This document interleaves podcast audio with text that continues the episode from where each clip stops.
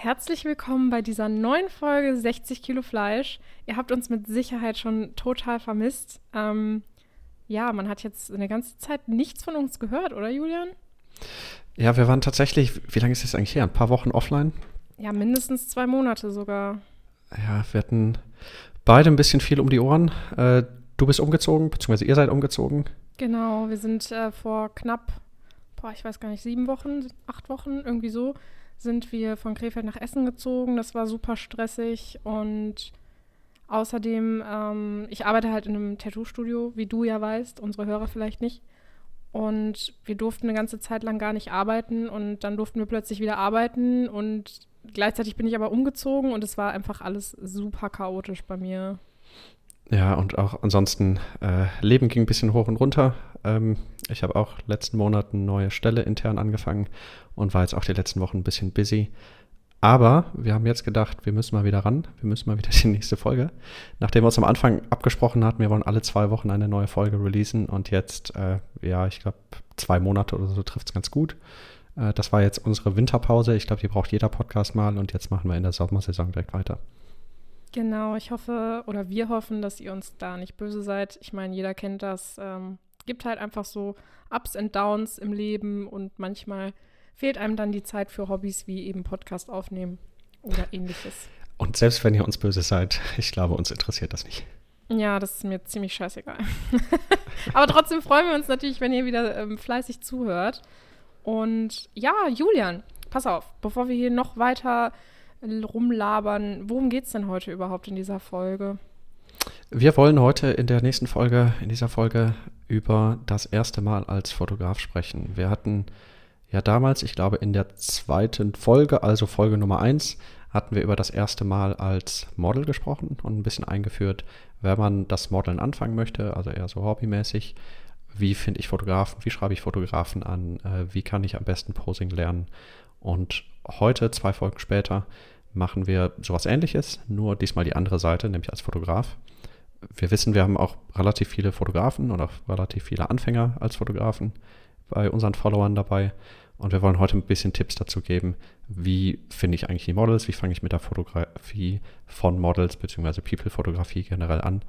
Und äh, einfach, ich glaube, ein bisschen aus unserem Nähkästchen plaudern, was wir so für Erfahrungen damit gesammelt haben. Genau. Ja, wie fangen wir da denn jetzt am besten an? Also das ist natürlich wieder ein sehr großes Thema. Ich würde einfach mal von meinen persönlichen Erfahrungen berichten. Jo, fangen wir damit an. Und zwar habe ich schon mal, ich weiß gar nicht in welcher Folge das war, ob es jetzt in unserer Pilotfolge war oder später. Auf jeden Fall habe ich ja, glaube ich, schon mal davon ähm, gesprochen, wie ich überhaupt zur Fotografie kam.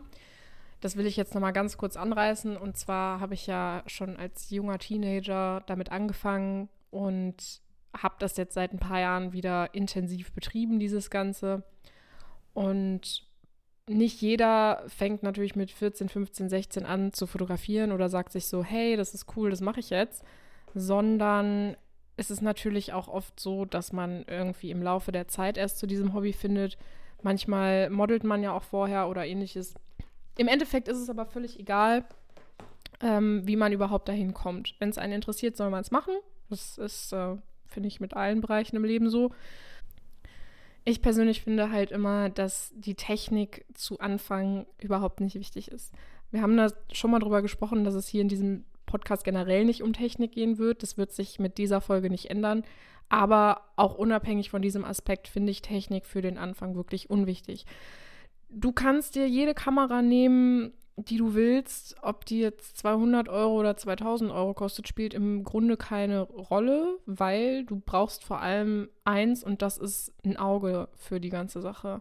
Du brauchst ein Auge für die Motive, die du fotografierst. Ähm, du brauchst, wenn du deine Bilder bearbeiten möchtest, das macht ja nicht jeder, wenn du deine Bilder bearbeiten möchtest, brauchst du ein Auge dafür, was gut aussieht und, und, und.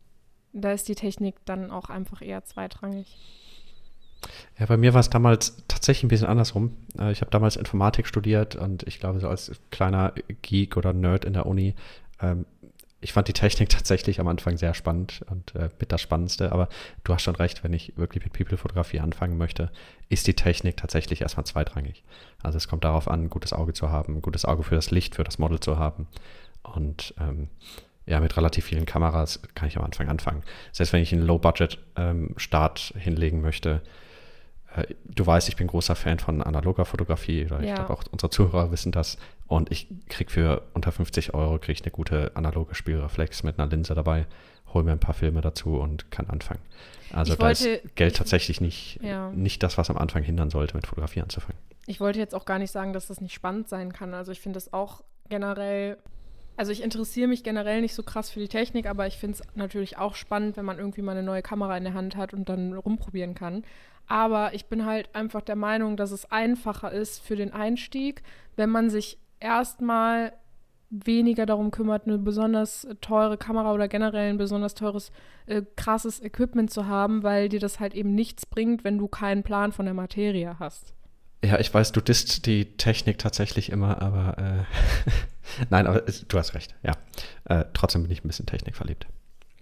Das ist ja auch völlig legitim. Also ich spreche das auch niemandem ab damit. Das kann jeder ähm, Und machen, trotzdem verbietest du uns, hier über Technik zu sprechen. Aber, ja, was heißt okay, verbieten? Okay. Das Problem ist halt eher, dass ich da nicht großartig mitreden kann. Also, ja, was soll ich sagen? ja, ich mache mal irgendwann so eine, ähm, so eine eine Serie mit Janis über Technik, also mit deinem Freund. Ja, genau, dann äh, irgendwie macht ihr zu zweit mal eine Folge und ich klinge mich dann aus und äh, mache irgendwas anderes in der Zeit. So, ja. aber dann weiter im Text hier. Ähm, also, Technik äh, relativ schnell abgehandelt, ja, nicht so wichtig. Wir gehen mal davon aus, ihr habt schon eine Kamera als Fotograf, ja, und ihr wollt jetzt mit der People-Fotografie anfangen. Ich glaube, dann so die wichtigen Punkte sind erstmal, wie finde ich, ähm, wie finde ich Models, ja, äh, die ich vor die Kamera bekomme oder Menschen, die ich vor die Kamera bekomme. Mhm, Auf der anderen Seite Moment. dann aber auch. Also da muss ich mal eben zwischengrätschen. Ich finde, bevor man sich ein Model sucht, sollte man generell erstmal mit dem, was man hat, rumprobieren, so viel es geht. Also wenn es, keine Ahnung, eine 200 Euro Billo-Spiegelreflex ist, wenn es sowas überhaupt gibt für 200 Euro, das weiß ich ehrlich gesagt gar nicht. Ist auch egal, aber du hast ja irgendein Werkzeug, was in dem Fall eine Kamera ist. Und du solltest dich natürlich trotzdem ein bisschen damit auseinandersetzen. Und ähm, ich habe das damals zum Beispiel so gemacht, ich bin in den Garten meiner Eltern gegangen im Sommer und habe äh, Blumen fotografiert. Ist überhaupt nicht das, was ich heutzutage mache, aber das hat mir wahnsinnig geholfen, mich da mit ein bisschen auseinanderzusetzen und halt eben ja, mehr oder weniger ein Auge dafür zu entwickeln. Noch lange, lange, lange bevor ich irgendwie Menschen fotografiert habe. Ja, okay, du hast recht. Also ich, ich war jetzt gerade im Kopf schon davon ausgegangen, ähm, dass die nee. Leute ihre Kamera kennen und sich damit ja, gut, auskennen. Klar. Aber du hast natürlich recht. Also bevor ich irgendjemanden vor meine Linse bekomme und probiere ich rum. Also genau, das ist das A und O, finde ich. Ansonsten habe ich da ein Model sitzen oder auch äh, am Anfang erstmal ein Freund, eine Freundin da sitzen und ich weiß schon nicht mal, wie ich meine Kamera einstelle. Ja. Das frustriert, wenn man dann äh, die ersten 20 Minuten nur an seiner Kamera rumklickt, weil man einfach kein Foto rausbekommt. Ja, aber auch generell mit Perspektiven kannst du ja auch schon üben. Also du musst ja nicht unbedingt nur üben, wie stelle ich jetzt die ISO ein oder was auch immer, sondern du solltest natürlich auch schon mal hier und da mit ein paar Perspektiven spielen, einfach damit du am Ende weißt, okay, was könnte cool aussehen oder was eher nicht. Und das kannst du natürlich dann mehr oder weniger in Anführungszeichen auch auf ein Model übertragen. Genau. Und auch, wie spiele ich mit der Kamera und dem Licht ein bisschen rum? Wie fange ich Licht am besten ein? Ähm, wie stelle ich meine Kamera dafür ein, dass ich eben die Lichtstimmung bekomme, die Bildstimmung bekomme, die ich haben möchte? Gut, dann fangen wir erstmal mit dem ersten Punkt an, und zwar, wie finde ich jemanden, den ich vor die Kamera stelle? Also ganz am Anfang, wenn ich mit der Foto Fotografie anfange, ich kann natürlich erstmal Freunde, Freundinnen fragen, um dann auch erstmal auszuprobieren, wie kann ich jemanden am besten hinstellen, wie, äh, wie kann ich mit dem Licht umgehen, wie kann ich mit meiner Kamera auch noch besser umgehen, wenn ich Menschen vor der Linse habe und die zu fotografieren. Man sollte allerdings auch beachten, wenn ich jetzt jemanden nehme, einfach aus dem Freundeskreis, wo auch vermutlich erstmal die Hemmschwelle ein bisschen geringer ist, die Person anzusprechen und vor die Kamera zu bekommen, also von beiden Seiten aus. Ähm, man sollte trotzdem wissen, es werden wahrscheinlich nicht die perfekten Fotos. Ja. Ähm, das Model oder die Person, die ich vor die Kamera bekomme, hat das noch nie gemacht, vermutlich noch nicht gemacht. Und ähm, ja, viel in der People-Fotografie hängt einfach davon ab, auch wie sicher das Model ist im Posing und wie ausdrucksstark das Model im Posing ist. Und wenn ich jetzt einen absoluten Anfänger vor der Linse habe, kann ich jetzt normalerweise keine Traumergebnisse erwarten, aber es ist trotzdem erstmal ein guter Einstieg. Und bei mir war es damals so, ich habe auch, ich glaube, die ersten zwei oder drei Shootings habe ich mit äh, Freunden, das war damals im Studium, ähm, mit Kommilitonen und Freunden erstmal gemacht. Und da ging es auch relativ schnell, einfach Kontakte zu finden und Leute zu finden, die bereit waren, eben auch sich mal vor die Kamera zu stellen. Und im nächsten Schritt, wo ich wieder auf unser Lieblingsthema, ich glaube auch aus der nullten oder ersten Folge zurückkomme, äh, im nächsten Schritt hatte ich damals äh, ein Profil auf der Modelkartei erstellt. Oh yes. Und, genau, Modelkartei. da kommt das ja, Bashing wieder raus. Und habe in der Modelkartei ein paar Models, Anführungsstriche Models angeschrieben. Nein, es waren auch viele gute dabei. Um die vielen habe ich auch heute auch noch Kontakt. Aber ähm, ja, tatsächlich so über die Jahre hinweg habe ich auch irgendwann gemerkt, Modelkartei ja, nur weil Model im Namen steckt bei Modelkartei, ist es nicht so die höchste Qualität von zumindest, ich würde mal sagen, 90 Prozent der Models, die da sind. Bevor zumindest meine, bekommst, meine Wahrnehmung. Ja. Genau, ja, bevor ich hier Ärger bekomme, natürlich gibt es auch gute, ja, aber. Ausnahmen bestätigen die Regel. Genau. Diesen Spruch kennt, glaube ich, jeder und das trifft auf die Modelkartei extrem gut zu. Ich weiß gar nicht, warst du mal auf der Modelkartei, entweder als Fotograf oder Model? Äh, als Model, ja, aber also. Pff ja, ich habe da nicht so gute Erfahrungen gemacht, ehrlich gesagt. Also, Was nee. ist passiert? Kurzer Sidetrack. Ja, hier. du wirst halt gefühlt nur von so richtigen Hans-Jürgens angeschrieben, die einfach das Einzige, was die können, ist auf den Auslöser drücken und es sieht scheiße aus. Und irgendwie wirst du da halt auch immer behandelt wie ein Stück Fleisch, habe ich den Eindruck. Also die meisten, die da sind, wollen sich, glaube ich, nur einen abwedeln. Wie 60 Kilo Fleisch meinst du? Ja, genau. Okay. Und jetzt auch wieder Disclaimer, falls irgendjemand von euch Hans-Jürgen heißt, ja, wir meinen es nicht. Ey, so. ich meine jetzt nicht den Namen per se, ne? ja, also ich, da ich kann weiß, ja keiner was für. Ich muss ja nur irgendwie, ja, ein Synonym finden und das ist in dem Fall immer irgendwie Hans-Jürgen. Es tut mir leid. Hans-Jürgen. Äh, ja, ich glaube, bei mir ist es mittlerweile mein Liebling aus der letzten Folge. Der Rüdiger, der Gute. Der, der Gute, der gute Rüdiger. so, ja, aber äh, das war zumindest meine Erfahrung damals in der Modelkartei. Also ähm, ich habe am Anfang, für den Anfang war es gut, ja, ich habe äh, auch gute, nette Models kennengelernt, aber so über die Zeit hat es halt auf Modelseite, so als ich mich weiterentwickelt habe, nicht so die Qualität geboten, die ich eigentlich erwartet habe. Und bei denen, wo es sich eigentlich gelohnt hätte, also die ausdrucksstark waren, die gut im Modeln waren oder im Posing waren, ja, da habe ich häufig auch sehr komische Antworten bekommen. Die spare ich mir jetzt mal für eine extra Modelkartei-Folge auf. Boah, ich äh, bin richtig gespannt. Genau, Habt ihr Bock auf so eine Modelkartei-Folge? Jetzt mal kurz einfach als Zwischenfrage. Wenn ihr jetzt schon bis hierhin ausgehalten habt und nochmal gehört habt, dann schreibt uns gerne mal eine Nachricht bei Instagram oder so und äh, erzählt uns mal, ob ihr da Bock drauf habt generell. Das würde mich interessieren. Ich habe tatsächlich meinen Modelkartei-Account noch, das heißt, ich könnte mich nochmal einloggen und Was? meine ganzen Nachrichten von früher, Was? meine ganzen Nachrichten von früher nochmal rausholen, meine ganzen Boah, guten geil. Erfahrungen. Okay, ist mir jetzt egal, ob ihr uns schreibt, ob ihr die Folge wollt. Wir machen auf jeden Fall eine Modelkartei-Folge. Komme, was ihr wolle. auf jeden Fall. Und wir können ja vielleicht nochmal so einen Testlauf machen, so zwei Wochen vor der Folge melden wir uns beide an und schreiben nochmal Models an und Boah, das wäre ja, aber so gemein, das, das ist ja schon so ein bisschen Highlight. Phishing wieder, ne? Das hast du jetzt gesagt. Ja, ich meine es natürlich vollkommen ernst. Ja? Ah, klar, du immer. so, aber also Modelkartei, äh, irgendwann nicht mehr die Qualität geboten, die ich haben wollte. Das klingt jetzt irgendwie böse, oder? Aber ja, also ich habe nicht mehr so die Models gefunden, mit denen ich eigentlich fotografieren wollte. Das war dann aber auch zum Glück so die Zeit, wo ja, Facebook gab es schon, ähm, aber ein bisschen bekannter wurde und auch Instagram so langsam hochkam. Und ähm, Instagram hat sich auch relativ schnell als Plattform eben als Social Media für oder für sehr bildlastigen, fotolastigen Content ja auch schnell dann dafür angeboten, da eben Fotografen, Schrägstrich Modelprofile zu erstellen und dann auch darüber eben Leute zu finden. Und ich glaube, äh, Ronja, du hattest ja auch von Anfang an sehr stark auf Instagram gesetzt und dann da auch deine ersten Models kennengelernt, oder? Ja, also tatsächlich, ähm, seit ich wieder fotografiere, seit den, ja, wie lange jetzt? Zweieinhalb, drei Jahre, Seitdem mache ich eigentlich, ich sag mal, zu 99 Prozent alles über Instagram. Ja, so geht es mir in der letzten Zeit tatsächlich auch. Also ich, ich habe noch ein Profil auf Facebook, aber die meisten, die ich von mir aus anschreibe oder die meisten, die mich anschreiben, ich würde grob sagen, 95 Prozent aktuell ist über, über Instagram.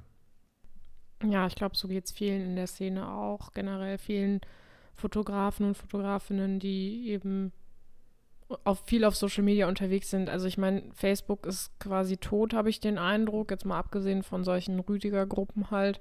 Und ja, ich kenne eigentlich kaum jemanden, der es anders macht. Ähm, Jannis macht, also mein Freund macht das äh, momentan oft so, dass er Agenturen anschreibt und darüber Models sucht. Das funktioniert auch sehr gut. Ja, aber sehr viel mehr Wege gibt es in der Hobbyfotografie derzeit, glaube ich, auch nicht. Genau, und auf, ähm, auf Agenturen kommen wir gleich wahrscheinlich auch nochmal ganz kurz zu sprechen. Ähm, generell, Aha. wenn ich mit. Interessant, gut zu wissen. Ihr müsst wissen, wir haben uns äh, für diese Folge heute überhaupt gar keinen Plan gemacht. Wir haben einfach gesagt, gut, äh, wir setzen uns jetzt hier hin und labern einfach mal eine Runde. Ähm, in den letzten Folgen waren wir immer sehr durchstrukturiert. Das sind wir jetzt heute eigentlich gar nicht. Merkt man sicherlich auch. So, aber also, wenn ich Models finden, Schrägstrich anschreiben möchte. Ähm, ja, erstmal, ich glaube, Instagram, relativ viele Models oder Modelprofile sind tatsächlich äh, nicht professionelle, also welche, die es nicht hauptberuflich machen. Äh, ich glaube wirklich hauptberuflich vom Modeln leben, äh, von den Profilen, also prozentual können das nicht viele. Also die meisten machen es wirklich als, als Hobby. Äh, es gibt natürlich auch welche, die das irgendwie nebenberuflich machen, also auch Geld dafür nehmen äh, fürs Modeln. Genauso wie das dasselbe auch bei Fotografen gibt. Ähm, aber wenn ich jetzt Profile suche, wenn ich äh, Leute finde oder Leute auf Instagram finde, die ich interessant finde als Model, äh, männlich, weiblich, ganz egal. Also wenn wir hier von Modeln reden, meinen wir, glaube ich, immer beide Geschlechter. Dann. Ja, definitiv. Ja, dann lohnt es sich auch einmal anzuschauen. Ähm, viele schreiben zum Beispiel in den Profiltext auch schon rein, ob sie TFP-Shootings generell machen, ja oder nein. Aber Ansonsten findet man das ja relativ schnell raus. Genau, und zwar wie? Ja, indem man eine vernünftige Nachricht schreibt. Und da genau. ist das vernünftig in Caps Lock geschrieben und fünfmal mit dickem roten Edding unterstrichen. Vernünftig. Okay, genau mal, mal drei Beispiele. Was, wie sollte diese Nachricht nicht aussehen? Wie die nicht aussehen sollte. genau, wir fangen erstmal mit Negativbeispielen an. Ey, Bock zu shooten? Ja, genau, mein, mein Liebling, glaube ich, ja. Boah, Katastrophe, wie oft ich diese Nachricht schon bekommen habe.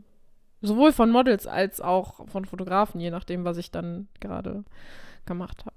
Ja, habe ich tatsächlich auch. Also mich haben auch schon ab und zu dann Fotografenprofile angeschrieben, ob ich Bock zu shooten hätten. Das ist eh hätte. eh das Geilste, wenn man äh, selber ein Fotografenprofil hat und dann von Fotografen angeschrieben wird, wie ja, oft genau. das einfach vorkommt. Und ich mir so denke, Leute, habt ihr euch mehr als zwei Bilder auf meinem Profil mal angeschaut? Habt ihr euch die Bio in meinem Profil mal angeschaut? Da steht Fettfotografin drin. Genau. Ist das so schwer? Und auf jedem Foto ist, ist ein anderes Model drauf und ja, ja na gut. Aber äh, also solche, das erste Beispiel, äh, so sollte eine Nachricht nicht aussehen. Ansonsten, ähm, ja, ähnlich, wir haben es ja in der Folge zum Thema das erste Mal als Model schon mal ein bisschen ausdetailliert, wie sollte ich als Model eben einen Fotografen anschreiben. Und ja, ein Model erwartet eigentlich die, dieselbe Informationsmenge äh, wenn ich jemanden anschreibe. Also es reicht nicht einfach zu fragen, ja, äh, wie Ron ja schon gesagt hat, hey, Bock zu shooten. Also sollte schon ein bisschen mehr drin sein zum Thema, was möchte ich eigentlich shooten? Also sowohl Location, ähm, sowohl eventuell Moods, wie, äh, wie soll das Outfit aussehen? Äh, will ich auf TFP-Basis shooten oder, oder weiß ich vielleicht, dass das Model nur Pay macht und ich bin bereit auf ein Pay-Shooting? Also das sind schon mal ein paar Informationen, die auf jeden Fall drinstehen sollte. Was ich immer wichtig finde, ist, dass sobald sich ein Gespräch entwickelt nach der Anschreibenachricht, beziehungsweise nach dem Anschreiben, Anschreibenachricht, was ist das für ein Wort? äh, da finde ich es halt immer tatsächlich sehr wichtig, dass sich im Verlauf des Gesprächs halt auch zeigt, ob das Model überhaupt bereit ist, TFP zu machen, wenn man es jetzt nicht unbedingt mit ins Anschreiben packen will ich persönlich finde das irgendwie immer ein bisschen aufdringlich, direkt im Anschreiben zu sagen, so, ja, aber nur TFP. Finde ich generell immer so ein bisschen schwierig. Also ich würde es tatsächlich, das ist wie gesagt nur meine persönliche Meinung und wie ich es mache. Ich lasse das generell aus dem Anschreiben eigentlich immer raus. Also ich ähm, schaue dann immer, wie sich das Gespräch entwickelt und ja, ich glaube, dass viele Models, die beides shooten, das auch oft von der Sympathie abhängig machen, beziehungsweise ob denen halt deine Bilder gefallen. Ja, und ich glaube auch die, die nur Pay-Shooting machen, entweder sie haben es äh, schon im Profiltext drinstehen bei Instagram, aber es wird dann auch relativ schnell kommen im äh, Gesprächsverlauf. So, hey, Genau. meine Raten sind aber so und so oder hey, ich mache aber nur Pay-Shooting oder bei dir stelle ich mir, äh, kann ich mir nur Pay-Shootings vorstellen. Ja. Das wird, glaube ich, relativ schnell kommen. Eben, deswegen finde ich, muss es nicht unbedingt mit ins Anschreiben. Ich finde es nicht verkehrt, wenn man es da reinschreibt, aber ich persönlich finde es irgendwie immer ein bisschen zu aufdringlich, deswegen lasse ich es meistens irgendwie raus. Dann vielleicht noch mal ganz kurz was zu, ähm, ja, was für Models schreibe ich eigentlich auf Instagram an oder was für Models schreibe ich generell an. Also, ähm, wenn ich jetzt mal übertrieben gesagt gestern zum ersten Mal meine Kamera in die Hand genommen habe und jetzt heute eine, äh, ein professionelles Model oder eine, ja, bei vielen beliebt, ein Germany Next Top Model, äh, Model anschreibe, ja, ähm, ist die Frage, ob man da wirklich direkt eine positive Nachricht erwarten kann. Ja, Wahrscheinlich kriegst du im besten Fall gar keine Nachricht zurück. Genau.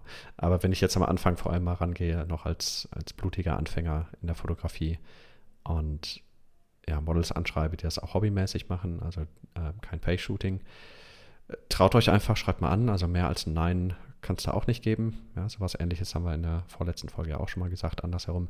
Aber ja, schlimmer als ein Nein kann es nicht geben. Aber wenn ihr auch ein Nein bekommt, dann seid nicht böse. Dann äh, probiert nicht noch das Model zu überreden. So, Nein, ja, bitte nicht. Das ist super aufdringlich und unangenehm. Das macht man einfach nicht. Weil ich meine, jeder hat das Recht dazu, Nein zu sagen. Ich sage auch oft genug Nein als Fotograf, wenn mich jemand anschreibt und Fotos von mir haben will. Und schon schlechte Erfahrungen damit gemacht. Ja, schon sehr viele. Mehr schlechte als gute tatsächlich. Weil die meisten halt entweder es gar nicht mehr für nötig halten, dir zu antworten, oder halt super patzig werden. Eins von beiden. Naja, ich glaube, komische Leute gibt es auf beiden Seiten. So, das waren jetzt ein paar Negativbeispiele, wie ich ein Model nicht anschreibe. Dazu, wie ich ein Model am besten anschreibe, hört euch am besten nochmal die zweite Folge an, die äh, Folge Nummer 01 bei uns. Da haben wir mal beschrieben, wie man als Model einen Fotograf am besten anschreibt und was für Informationen am besten am Anfang schon mitkommen. Hört euch die Folge nochmal an und wie gesagt, andersherum ist es genauso. So, ähm, dann ein paar Worte erstmal dazu, wie ähm, oder warum sollte ich am Anfang erfahrenere Models nehmen oder anschreiben. Ähm, also es gibt natürlich auch, genauso wie bei Fotografen auf Modelseite, eine Bandbreite, eine große Bandbreite von blutiger Anfänger bis hin zu, ähm, bis hin zu Profi-Models, genauso wie bei Fotografen. Und ich glaube, irgendwo so dazwischen liegt am Anfang äh, so die, die Wahrheit, sage ich mal, als, äh, als Fotograf, wenn ich anfange. Wenn ich jetzt Models nehme, die auch sehr weit am Anfang stehen, äh, die noch nicht sehr posing-sicher oder ausdrucksstark sind, habe ich als Fotograf am Anfang das Problem, ich habe auch dann noch nicht so wirklich Erfahrung damit, was für Posen sehen eigentlich gut aus. Und wenn ich als, als Fotograf anfangen muss, das Model richtig einzuposen, richtig zu platzieren, aber zeitgleich ja erstmal die Erfahrung noch nicht mitbringe und noch ein bisschen Probleme damit habe, wie, äh, wie setze ich jetzt das Model am besten ins Licht und wie gehe ich mit meiner Kamera um und wie Ja. starte ich das Shooting. Genau. Ja, dann kommen halt relativ viele Probleme zusammen und Es Ich ist glaube, halt super ist überfordernd, weil ja. du musst überlegen, du hast dann, du bist super neu in der ganzen Sache, du hast ein Model vor dir, das auch nicht weiß, wie sie irgendwas machen soll. Dann hast du die Aufgabe, plötzlich das Model anzuleiten, obwohl du gar keine Ahnung hast, wie das geht, weil du es noch nie gemacht hast. Dann musst du noch mit deiner Kamera zurechtkommen, musst gleichzeitig irgendwie positionieren und einstellen. Und das ist einfach viel zu viel für den Anfang. Das ist, damit äh, schießt man sich selbst ins Bein. Ja, und das war für mich damals auch so die, die große Erlösung, sage ich mal, als ich das erste Mal mit einem Model fotografiert habe, die auch echt erfahren daran war. Ähm, es ist wirklich ein himmelweiter Unterschied, wie flüssig dann dieses Shooting abläuft und wie gut auch die Ergebnisse werden, die nachher rauskommen. Weil ich irgendwann hatte ich das Gefühl, ja, ich kenne meine Kamera, ich weiß eigentlich, wie ich so die Stimmung, die Lichtstimmung, die ich erreichen möchte, am besten einfange mit der Kamera. Aber dann immer die Models noch einzuposen und unsicherer Blick auf ein Foto, ja, das macht auch schnell mal ein Foto kaputt. Also nichts gegen Anfängermodels, ja, aber äh, ganz am Anfang, wenn ich als Fotograf anfange, ist es schon mal praktischer, ähm, erfahrene Models zu haben. Ja, Julian, dann erklär unseren Zuhörern nochmal, wie man am besten jetzt an ein erfahrenes Model drankommt, wenn man so blutiger Anfänger ist, weil das ist ja natürlich jetzt keine Selbstverständlichkeit, dass äh, sich jetzt irgendein Model, was das vielleicht sogar beruflich macht oder damit nebenbei ihr Brötchen verdient, äh, sich jetzt vor dich hinstellt und sagt, so klar mache ich ein Shooting mit dir. So läuft es ja, denke ich mal, im Regelfall nicht ab. Genau, also am Anfang geht auf Modelkartei, schreibt die, die Profi-Models auf Modelkartei an, ähm, erwartet ein paar schlechte Nachrichten zurück. Ähm, dann müsst ihr dir noch die, die Reisekosten bezahlen und am besten auch noch das äh, Outfit, was sie mitbringt, bezahlen und dann kommt ihr zusammen. Ja. Genau, genau das, so macht ihr es bitte genau, nicht. Genau so macht ihr es bitte nicht. Nein, also ich glaube, es gibt erstmal auch auf Instagram genug Hobbymodels und wenn ich Hobbymodels sage, ich meine es auch überhaupt gar nicht äh, abfällig, also wirklich einfach Models, die das Ganze als Hobby betreiben. Gibt es auch genug, die auch Anfängern gegenüber mal nett und gut eingestellt sind. Oder über Kontakte, ja, falls ihr irgendjemanden habt, der entweder Model oder Fotograf im äh, Bekanntenkreis ist. Da stimme ich dir zu, aber bitte, bitte, bitte, bitte, bitte erwartet nicht, dass das auf jeden Fall so passieren wird. Ja, ihr könnt erfahrenere Hobbymodels anschreiben und hoffen, dass die vielleicht so nett sind ähm, und euch helfen möchten und auf TFP mit euch shooten. Aber bitte erwartet das nicht. Das ist absolut nicht der Regelfall. Das, ist, das kann vorkommen. Es gibt Menschen, die können nicht Nein sagen, aber das ist nicht, ähm, ja, das ist wirklich nicht der Regelfall. Genau, weil ihr müsst euch vorstellen, das Model kommt zu euch oder ihr trefft euch irgendwo. Das heißt erstmal Reisezeit, eventuell Reisekosten, dann ja, so ein Standard-Shooting, ich weiß gar nicht, Ronja, wie lange das bei dir mal dauert. Bei mir sind so Standard-Shooting zwei, drei Stunden, ganz grob. Bei mir tatsächlich nicht so lange. Das kommt aber auch immer ein bisschen darauf an, wie die Chemie zwischen mir und dem Model ist, weil äh, das kann ich gar nicht genug betonen. Ich mache das immer noch in meiner Freizeit und hauptsächlich wirklich als Hobby. Das heißt, ich treffe mich mit Leuten, die mir sympathisch sind. Klar ist natürlich auch wichtig, dass das Model mir halt optisch zusagt, aber ähm, wenn die Leute mir sympathisch sind, dann äh, fotografiere ich genauso lange, wie ich mit denen quatsche. Also vielleicht so zwei Stunden im Schnitt, manchmal auch länger, je nachdem. Aber ähm, die Hälfte der Zeit wird auf jeden Fall gequatscht. Ja. Okay, dann einigen wir uns mal auf zwei Stunden. Also das Model stellt sich dann da zwei Stunden hin. Und ja, wenn keine guten Ergebnisse rauskommen, einfach weil, und das ist auch nicht böse gemeint, wenn ihr, äh, wenn irgendjemand noch blutiger Anfänger ist, und die Fotos einfach noch nicht so gut werden oder auch nicht zu dem passen, was das Model sonst auf ihrer oder auf seiner Setcard hat, äh, also oder auf seinem Profil hat. Ähm, und er oder sie diese Fotos dann auch nachher nicht verwenden kann, ja, dann ähm, sind das halt ein paar Stunden Aufwand für das Model. Ähm, ja, und ihr könnt nicht erwarten, dass das einfach jeder auch diese Zeit nimmt. Wie gesagt, wenn ihr über im Bekanntenkreis oder über Freunde jemanden kennt, denke ich schon, dass sich da jemand finden lässt. Äh, da habe ich auch neulich äh, jemanden vermittelt. Aber ansonsten, ähm, ja, nehmt am Anfang, ähm, auch wenn es am Anfang, glaube ich, immer ein bisschen abschreckt, nehmt am Anfang ruhig ein bisschen Geld in die Hand. Ich meine, ähm, viele haben am Anfang ein paar hundert Euro ähm, oder tausend Euro für die Kamera und für das Equipment ausgegeben. Ja, dann ist es, glaube ich, auch nicht so viel, äh, ein paar hundert Euro für die ersten Models, die man äh, bucht. Ja, ihr könnt ja auch erstmal zwei, drei Stunden Shootings buchen ähm, und dann auch darüber mal Models kennenlernen. Das geht sowohl auch hier wieder über Instagram, da gibt es auch genug Models, die Pay-Shootings eben machen. Ähm, aber ansonsten, und da auch, ich wollte auf Agenturen auch gar nicht so lange eingehen, aber wenn ihr für die Stadt oder für den Kreis, wo ihr wohnt, mal einfach bei Google, einsu ähm, ah, bei Google mal einfach eingibt äh, und ähm, nach äh, Model ich wollte gerade schon wieder Modelkartei, nach Modelagenturen sucht, dann äh, findet ihr sicherlich was und könnt euch da auch mal einfach durch die Setcards durchscrollen und schauen, was euch so zusagt. Genau, das, das was ihr eigentlich beim Shooting vorhabt. Das funktioniert auf jeden Fall, wenn man eben Model buchen möchte. Ähm, wenn man da jetzt jemanden auf TFP sucht, wird das nicht funktionieren. Aus dem einfachen Grund, weil man als Fotografieanfänger ja noch gar kein Portfolio hat. Das muss man sich ja erstmal aufbauen.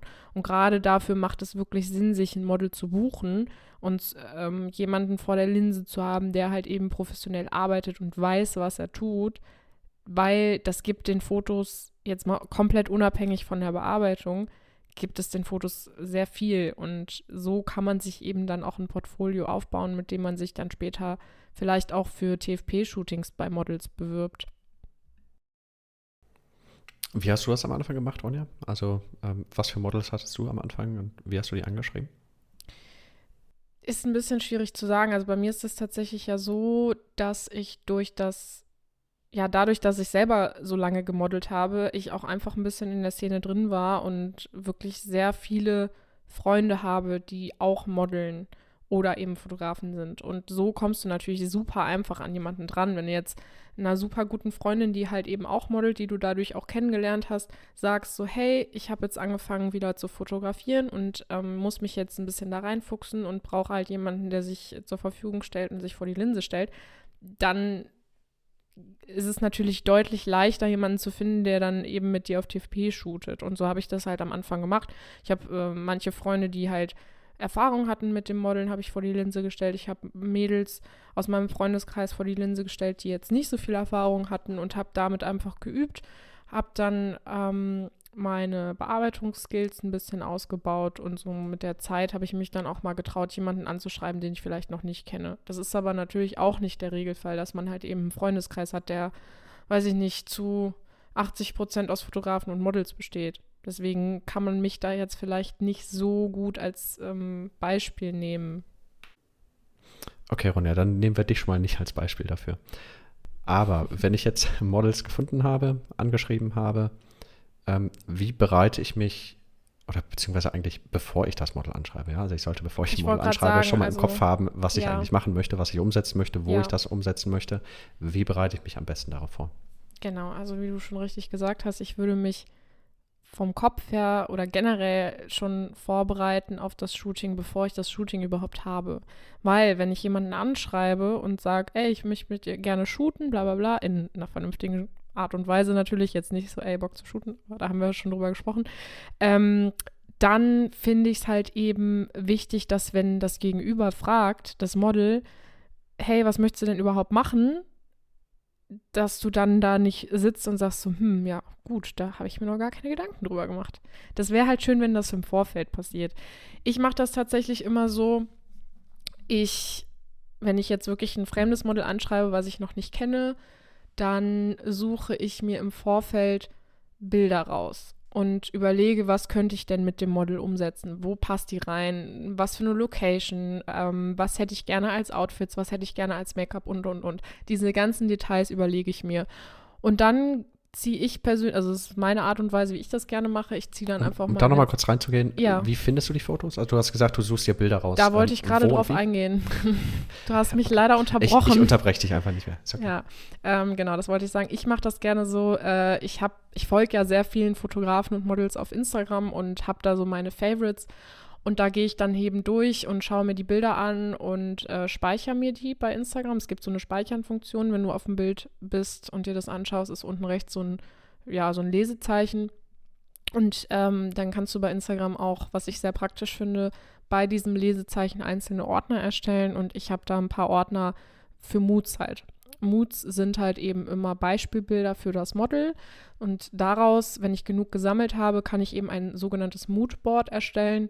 Das sind dann eben, ich weiß nicht, zwischen 10 bis 30 Fotos, die vom Stil her ungefähr ähnlich sind, die von den Locations her ähnlich sind, ähm, einfach damit ich dem Model dann hinterher was vor die Nase legen kann und sagen kann, so, das ist jetzt das, was ich mir mit dir vorgestellt habe.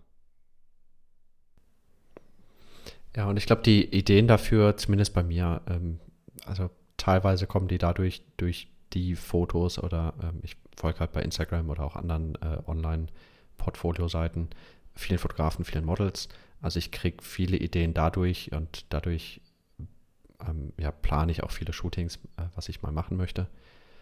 Aber ansonsten auch, wenn man mal draußen unterwegs ist, irgendwelche coolen Locations sieht ähm, und sich dann mal einfach überlegt, was für Outfits könnten jetzt hier gut reinpassen, was für Modeltypen könnten hier reinpassen. Auch dadurch findet sich viel. Also ich mache auch zwischendurch, wenn ich ja unterwegs bin und eine coole Location finde, mal einfach mit dem Handy zwischendurch ein paar Fotos, speichere die mir mal ab und die können dann genauso gut nachher auf, äh, auf so ein Moodboard drauf. Genau, klar. Wie Fotos eben von anderen Models oder Fotografen. Genau, also auf so einem Moodboard müssen ja auch nicht nur Bilder von ähm, Models jetzt unbedingt sein, also es kann, können ja auch Bilder von einer Location sein. Also ich habe jetzt zum Beispiel gestern ein Model angeschrieben, die habe ich tatsächlich schon ein bisschen länger im Auge und bin total begeistert von ihr und möchte unbedingt ähm, mit ihr ein Shooting haben und habe da mich dann nochmal extra ins Zeug gelegt. Nicht, dass ich es sonst nicht machen würde, aber ich habe mich da gestern wirklich dann nochmal eine Stunde hingesetzt und Bilder rausgepickt und daraus dann ein Moodboard erstellt und so weiter. Und auch da waren zum Beispiel einfach zwischendurch Farben drauf und Bilder von einer Location, wie ich mir das ungefähr, ungefähr vorstelle. Und ja. Oder auch nur mal Bilder von Farbschemas, von, ähm, Schemen, von wenn Outfits. Ich bitten darf. Julian. Hallo? Mein, mein, Deutsch. Ich habe Deutsch abgewählt. Nein, habe Ja. ich gar nicht. Aber ähm, ähm, ja, also Bilder von, äh, von Outfits, Bilder von äh, Accessoires, die ich fotografieren möchte. Also es müssen nicht immer direkt fertige Shootingbilder sein. Genau, ihr könnt euch das eigentlich vorstellen wie so eine Collage, also wie man die früher in der Schule immer gebastelt hat, wenn man so ein Oberthema hatte und die äh, Lehrer dann gesagt haben, so, jetzt schneidet euch jetzt aus Zeitschriften passende Bilder dazu aus.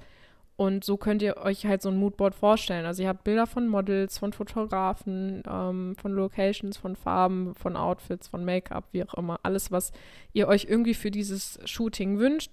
Ihr müsst es natürlich nicht immer super krass präzisieren, gerade wenn man eben noch in den Kinderschuhen steckt, was die Fotografie betrifft. Da macht es natürlich Sinn, sich da so ein bisschen Spielraum zu lassen und auch dem Model ein bisschen Spielraum zu lassen. Ich bin da tatsächlich auch so.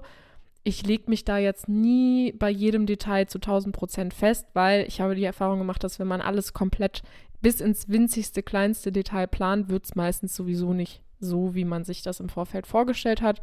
Und oft ist dann die Enttäuschung am Ende groß und das ist natürlich schade. Also ich lasse mir da gerne ein paar Möglichkeiten offen und mache während des Shootings auch ein bisschen das, was meine Intu Intuition mir sagt, mein Bauchgefühl mir sagt und meistens entstehen dadurch halt auch eben die besten Ergebnisse, aber auch das ist natürlich eine Sache, die sich mit der Zeit entwickelt. Also sowas hat man jetzt nicht, wenn man gerade mal ein oder zwei Shootings hatte. Genau, das kommt auch, glaube ich, dann mit der Zeit. Also ähm, einfach während dem Shooting dann die Ideen weiterzuentwickeln und eben dann auch so umzusetzen, wie man sie im Kopf hat. Wenn ich jetzt noch mein Moodboard erstellt habe, äh, es bringt nichts, wenn ihr das einfach auf eurem Rechner behaltet und niemandem zeigt.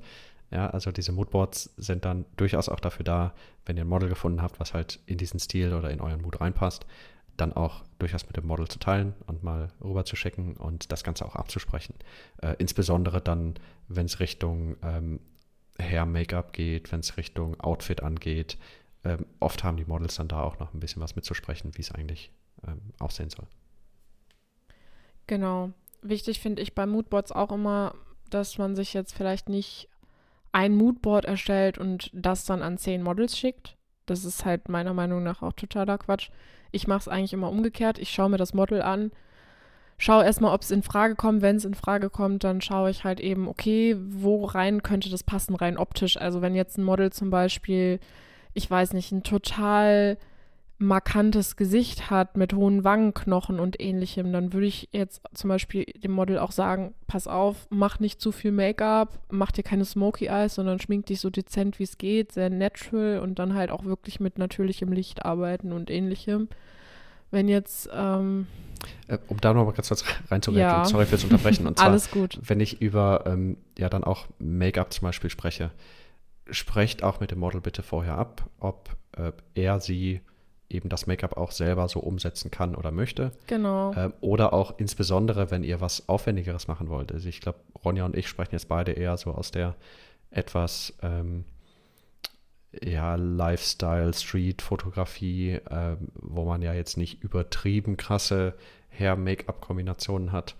Äh, insbesondere dann, wenn das euer Wunsch ist, holt euch auch durchaus eine Visagistin oder einen Visagisten. Unbedingt. Das kann so viel ausmachen. Also es muss ja nicht mal unbedingt ein krasses Beauty-Shooting oder ein Fashion-Shooting sein, aber für gewisse Locations und Outfits bietet sich das einfach an, dass das Model eine ganz bestimmte Frisur hat und vielleicht kriegt das Model das gar nicht hin und ein passendes Make-up dazu ist natürlich halt auch Gold wert und ja, es ist nicht verkehrt, sich da irgendwie dann zumindest für eine halbe Stunde oder eine Stunde eine Visa, Visa, Eine Visagistin. eine Visagistin oder, oder einen einen Visagistin, Ja. mein Gott, das ist aber auch ein schweres Wort, ähm, dazu zu buchen, damit das Model dann halt eben passend zur Location und zum Outfit vernünftige Haare und vernünftiges Make-up hat. Also das ist ähm, absolut nichts Ungewöhnliches in der Branche. Also ich sehe das auch immer wieder, dass Fotografen und Fotografinnen sich da eben Make-up-Artists dazu buchen. Warum sage ich nicht Make-up-Artist? Das ist doch ein viel einfacheres Wort als Weil, ich, weil ich damit angefangen habe. Es, ja, es danke, leid, Julian. Du blamierst mich. Absichtlich. So, äh, aber plant dafür, also für einen Make-up-Artist, auch durchaus ein bisschen Geld ein. Ähm, wobei, dann muss hier auch eine Make-up-Artistin sagen, äh, etwas Geld ein. Ähm, vor allem, die machen es noch seltener auf TFP-Basis als, ich glaube, Fotografen und Models, einfach weil da auch sehr viel, sehr viel Vorwissen ähm, erforderlich ist, aber auch insbesondere dann nachher äh, das Make-up an sich und das Material, was verwendet wird, nicht immer so günstig ist. Und ja, wie gesagt, plant einfach ein, dass da ein bisschen Geld drauf geht. Ich stimme da Ronja voll und ganz zu. Ich habe äh, auch mehrfach bei Shootings mit äh, Make-up-Artists zusammengearbeitet und äh, ja, man bekommt viel viel hin, was man einfach ohne nicht hinbekommt. Ja, und das gibt den Bildern am Ende meistens echt nochmal so einen ganz besonderen Schliff. Also da kann man eigentlich nichts mit falsch machen. Ich finde, das ist generell eine gute Idee. So, jetzt haben wir, was haben wir jetzt alles? Äh, wir haben ein Moodboard rausgesucht. Wir haben ein Model angeschrieben. Wir haben eventuell einen Make-up-Artist oder eine Make-up-Artistin. Ja, was fehlt da jetzt noch, Julian? Willst du es unseren Zuhörern verraten oder soll ich es tun? Komm, schieß los. Gut. Die Location ist natürlich genauso, mindestens genauso wichtig wie das Moodboard, weil wenn ihr eine bestimmte Idee im Kopf habt, müsst ihr das ja auch irgendwo umsetzen können. Und das passiert meistens nicht bei Mutti in der Küche, sondern wenn und ihr. Da geht's auch, also Da geht's auch, an. wenn die Küche schön ist und Mutti das okay findet.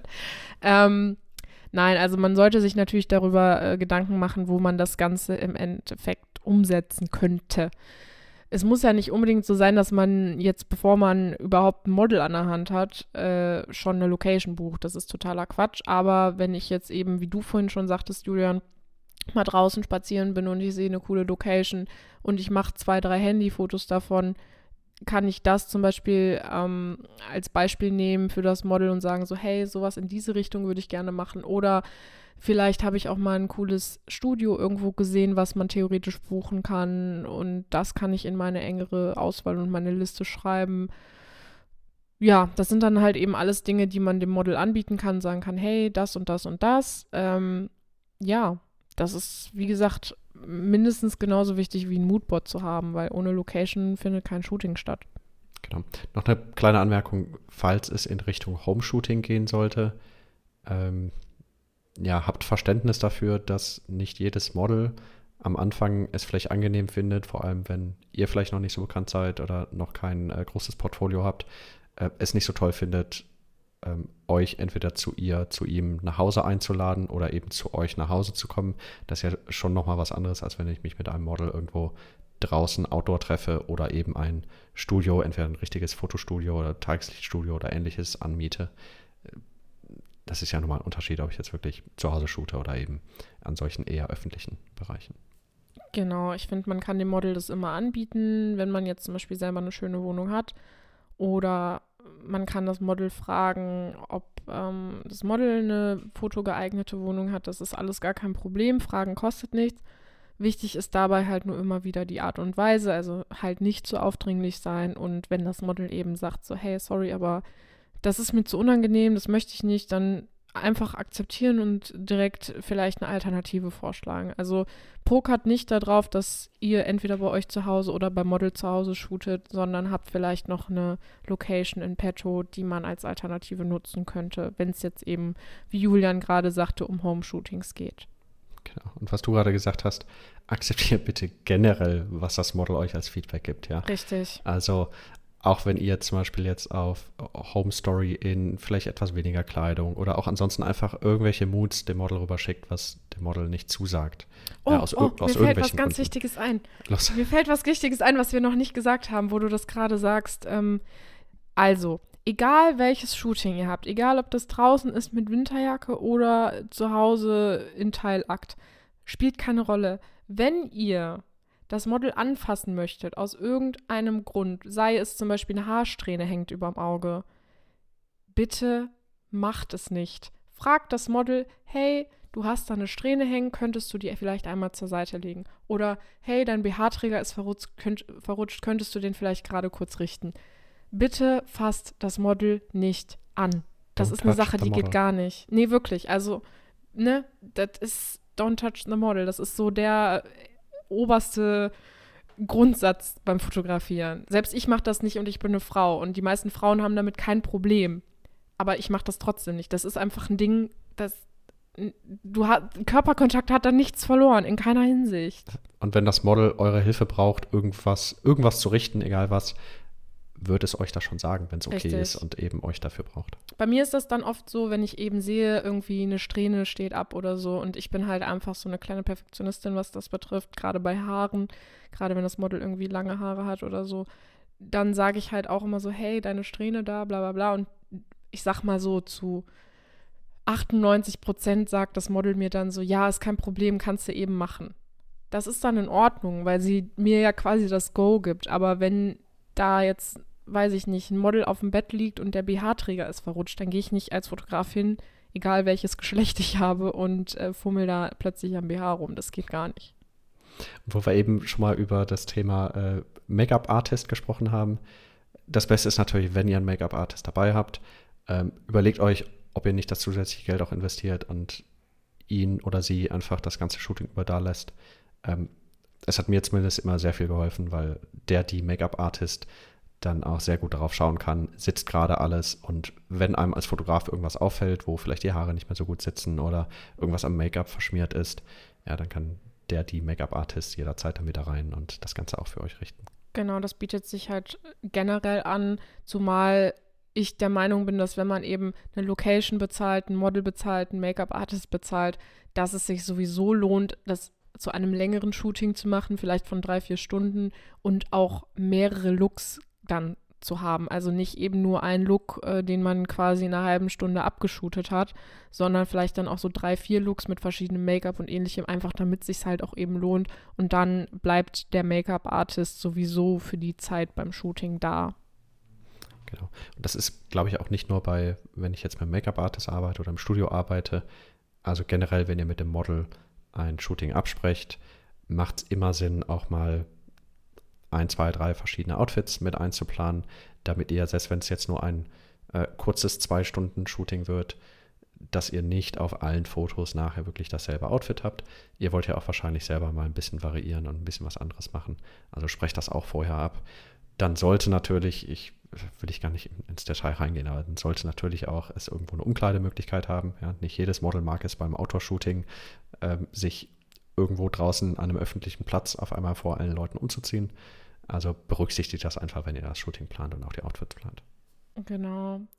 Wichtig ist da auch, dass eben die Outfits komplett auch eben im Vorfeld abgesprochen werden und ihr dem Model jetzt so ein bisschen sagen könnt, was ihr gut findet und was ihr nicht gut findet. Klar, am Anfang hat man da nicht so den Plan, da kann man auch gerne mal dem Model so ein bisschen die Hand überlassen, aber im Grunde ist das auch wieder ein Bestandteil des Moodboards. Ihr solltet euch schon im Klaren darüber sein, was ihr euch vorgestellt habt. Und haltet euch dran. Ja, wir, wir haben dieses Negativbeispiel, oder ich habe dieses Negativbeispiel, glaube ich, in der nullten ersten Folge schon mal erzählt, äh, wo eine Freundin von mir gerade frisch als Model angefangen, dann vom Fotografen doch schon ein bisschen bedrängt wurde. So nach dem Motto, oh, möchtest du dich nicht doch ausziehen? Ja, das ja, geht also halt wenn gar ihr, nicht. Das geht gar nicht. Reden, ich ich glaube, genau. genau. Aber also. ähm, auch das ist ein Ding, klärt den Aufnahmebereich mit dem Model vorher ab. Da haben wir noch gar nicht drüber gesprochen. Das gehört natürlich auch vielleicht mit ins Anschreiben sogar. Oder halt spätestens, wenn ihr dem Model das Moodboard schickt, sagt dem Model, was ihr für einen Aufnahmebereich machen möchtet. Ähm, ob ihr vielleicht nur Porträt machen wollt, ob ihr Street machen wollt mit ähm, normalen Straßenklamotten oder ob ihr halt eben Teilakt im, im Home-Shooting-Bereich machen wollt. Das ist natürlich extrem wichtig, weil das sind Sachen, die vorher abgesprochen sind. Und wenn ihr jetzt mit dem Model abgesprochen habt, dass ihr nur ein paar Porträts macht und das Model gerne den Rollkragenpulli dabei anlassen kann und ihr dann plötzlich kommt so mit, ey, zieh dich mal bitte aus, das geht halt nicht. Genau, und dann sollte auch die Beschreibung von dem, was ihr machen wollt, mit dem Moodboard oder den Moods, die ihr dem Model schickt, auch einigermaßen zusammenpassen. Und also übereinstimmen, ja. Genau, Street Fashion und dann schickt ihr auf einmal nur Fotos von Frauen in Bikini oder Unterwäsche. Ja, passt da irgendwas nicht zusammen. Macht nicht ganz so viel Sinn, ja, genau. Ach so, und was mir gerade noch einfällt, da haben wir auch noch gar nicht drüber gesprochen. Das war eine Sache, wo wir mh, drüber gesprochen haben in der vorletzten Folge, als es um die Models ging. Es ist natürlich völlig in Ordnung, wenn das Model sagt, es möchte eine Begleitperson dabei haben. Immer, ja. Also es ist immer in Ordnung, wenn das Model eine Begleitperson dabei haben möchte. Genau, Also wenn ihr da jetzt nicht so ganz wisst, warum oder ihr die vorletzte Folge vielleicht nicht gehört habt, dann lege ich euch ans Herz, euch die vielleicht nochmal anzuhören, weil da haben wir da wirklich groß und breit drüber gesprochen, warum das etwas ist, was sehr wichtig ist und was auch völlig in Ordnung ist. Ähm, denn ich denke, jeder möchte sich bei so einem Shooting halt eben wohlfühlen und ähm, sicher fühlen. Und da ist manchmal eine Begleitperson halt auch völlig, ja, unentbehrlich, würde ich fast sagen. Ja, vor allem, wenn ich als Fotograf anfange, ist es vielleicht am Anfang ja, ein bisschen schwieriger, wenn man nicht nur das Model vor einen hat, sondern noch zehn Meter daneben irgendeine Begleitperson sitzt. Aber äh, ja, ähm, normalerweise, ich habe bisher mit. Begleitpersonen eigentlich nie schlechte, Ja, sorry, nie schlechte Erfahrungen gemacht. Und ja, es, ihr vergesst relativ schnell, dass da vielleicht hinter Genau. euch noch irgendjemand Ihr anders seid steht. ja konzentriert und ihr konzentriert euch ja hauptsächlich auf das Model und wenn die Begleitperson jetzt kein total mega anstrengender, nerviger Freund ist oder so, dann kommt man da eigentlich relativ gut mit klar und kriegt es eben gar nicht wirklich mit, dass da jemand steht und ja, das Shooting beobachtet. Wenn überhaupt, kann ja auch sein, dass der oder diejenige dann einfach mit einem Buch in der Hand irgendwo sitzt an der Seite und äh, euch gar nicht groß beachtet. So, jetzt haben wir, was haben wir jetzt alles? Wir haben das Anschreiben, wir haben Models, wir haben ein Moodboard, wir haben Location rausgefunden. Ähm, fehlt was. Ich wüsste jetzt gerade tatsächlich gar nicht was. Ich glaube, wir haben soweit alles abgearbeitet. Abgearbeitet, das hört sich an. Check, check, check. Okay, wir sind durch. Nein, vielleicht noch kurz ein Wort äh, zum Thema Posing dazu, also die, die Posen. Ihr könnt genauso gut, wenn ihr ein Moodboard macht, wenn ihr schon mal Shootings, äh, wenn ihr Fotos von Shootings von Fotografen, Schrägstrich Models, damit reinpackt, dann habt ihr ja auch schon mal ein paar Vorlagen oder ein paar, paar Ideen äh, für das Posing vom Model.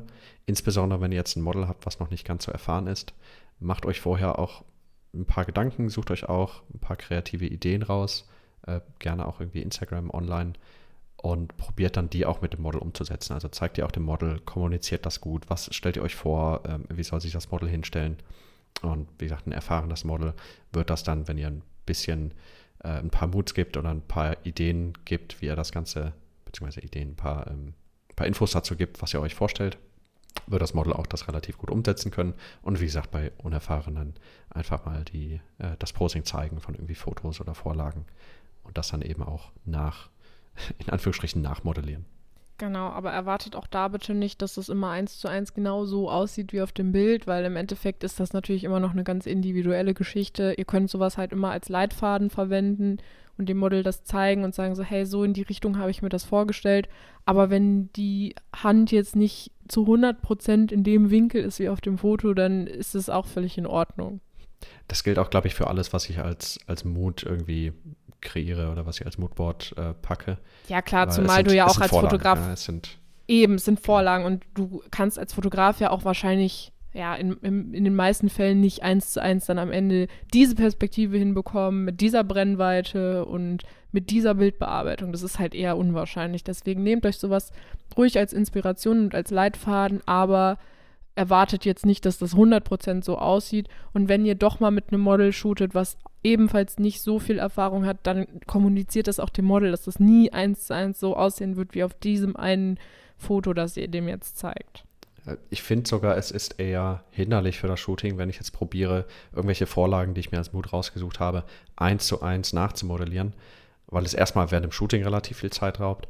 Aber auf der anderen Seite, ihr verliert auch oder ihr, ihr bildet eure Kreativität nicht wirklich aus. Wenn ihr jetzt wirklich nur Nee. Vorlage nehmt, das abfotografiert, dann Ich finde das auch echt super frustrierend, weil das ist das, was ich eben sagte, so ich plane immer nicht alles durch und durch, weil das ist halt im Endeffekt frustrierend, wenn es dann nicht so funktioniert, wie man sich das halt eben vorfe im Vorfeld äh, vorgestellt hat. Und ähm, ja, das, das hilft halt weder euch noch dem Model, weil ihr seid dann frustriert und habt keine Lust mehr und das Model spürt das, das Model fühlt sich unwohl und dann werden die Bilder auf jeden Fall scheiße. Yep, stimme ich zu. So, ähm, ich glaube, so als erster Leitfaden, wie schreibe ich ein Model an oder wie fange ich als Fotograf an, wenn ich noch nicht so erfahren bin, war es das, glaube ich, erstmal. Wir machen Ja, das dann hoffe, irgendwann nochmal auf Profi-Level. Ja. Ja, vielleicht ähm, konnten wir irgendjemandem von euch damit ein bisschen helfen. Ansonsten, wenn ihr irgendwas nicht versteht oder irgendeine Frage zu einem der Aspekte habt, dann scheut euch nicht und schreibt uns gerne an.